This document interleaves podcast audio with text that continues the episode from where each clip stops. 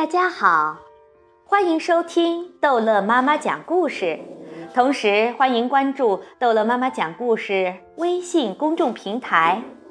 今天，逗乐妈妈要讲的是法国女孩马德琳第五集《猫咪对不起》。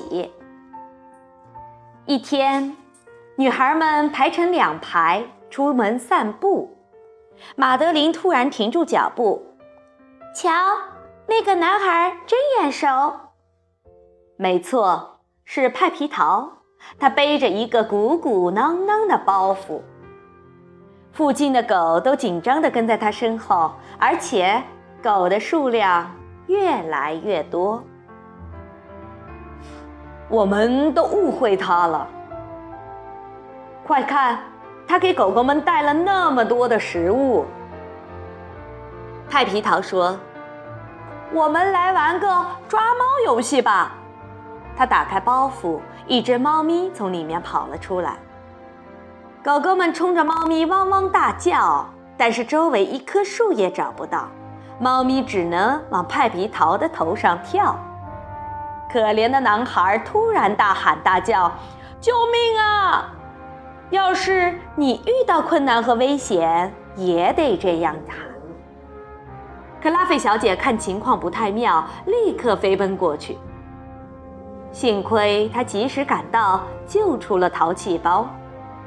马德琳也跑过来，抱起了小猫。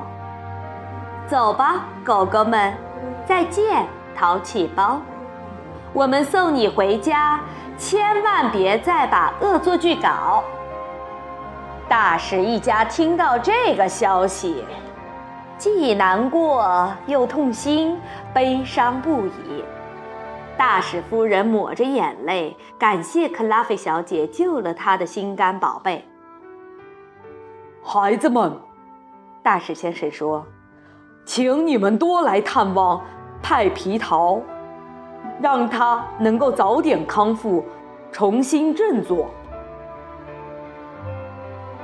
不过，一次只能进去一个。”亲爱的马德琳小姐，你能不能先进去看望派皮桃？马德琳轻轻走进房间，低声说：“你听得到吗，派皮桃？这都是你自己造成的，你这个可恶的家伙！瞧瞧你对那只可怜的猫咪都做了些什么呀！”我以后再也不会伤害猫咪了，派皮桃说。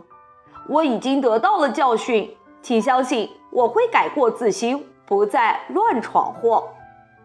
那就好，马德琳说：“希望你说到做到，我们大家可都盯着你呢。”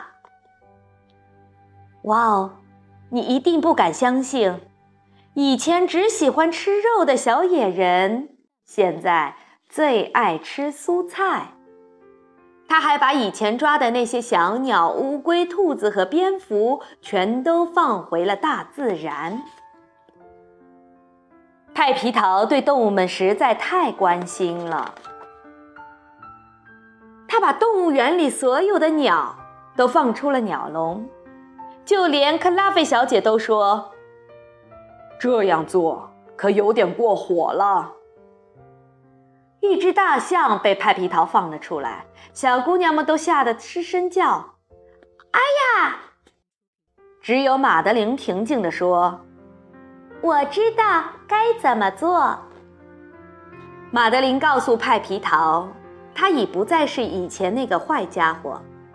马德琳说：“你是我们的骄傲，我们的开心果，是世界上最优秀的棒小孩儿。”然后，女孩们一起回到家，排成两行吃面包，排成两行刷牙，排成两行睡觉。克拉菲小姐关上灯，轻声说道：“我就知道，一切都会变好的。”好了，这一集的法国女孩马德琳就讲到这儿结束了，孩子们。欢迎继续收听《法国女孩马德琳》第六集。